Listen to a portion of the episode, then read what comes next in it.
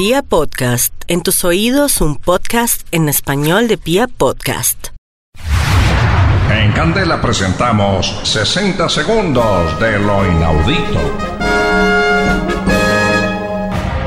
El 28 de julio de 1900, el rey Humberto estaba cenando en un pequeño restaurante al sur de la localidad de Monza, en Italia. El dueño del establecimiento quiso darle la bienvenida y cuando salió a saludarlo todos los presentes quedaron sorprendidos a ver que este hombre y el rey eran absolutamente iguales. Más que gemelos. Dos gotas de agua. Intrigado por el encuentro, el rey comenzó a preguntarle detalles sobre su vida. Las coincidencias eran sorprendentes.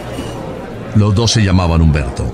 Había nacido el 14 de marzo de 1844 en la misma ciudad, Turín, la vieja capital de los duques de Saboya. Se habían casado con una mujer que tenía el mismo nombre, Marguerita. El hombre había abierto su restaurante el mismo día que Humberto I había sido coronado rey, el 9 de enero de 1878.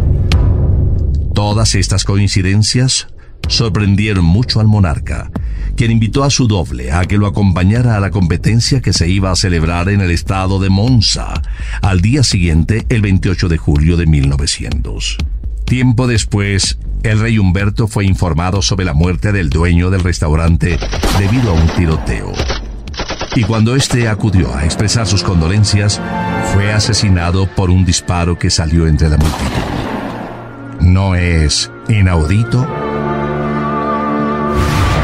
Hemos presentado 60 segundos de lo inaudito.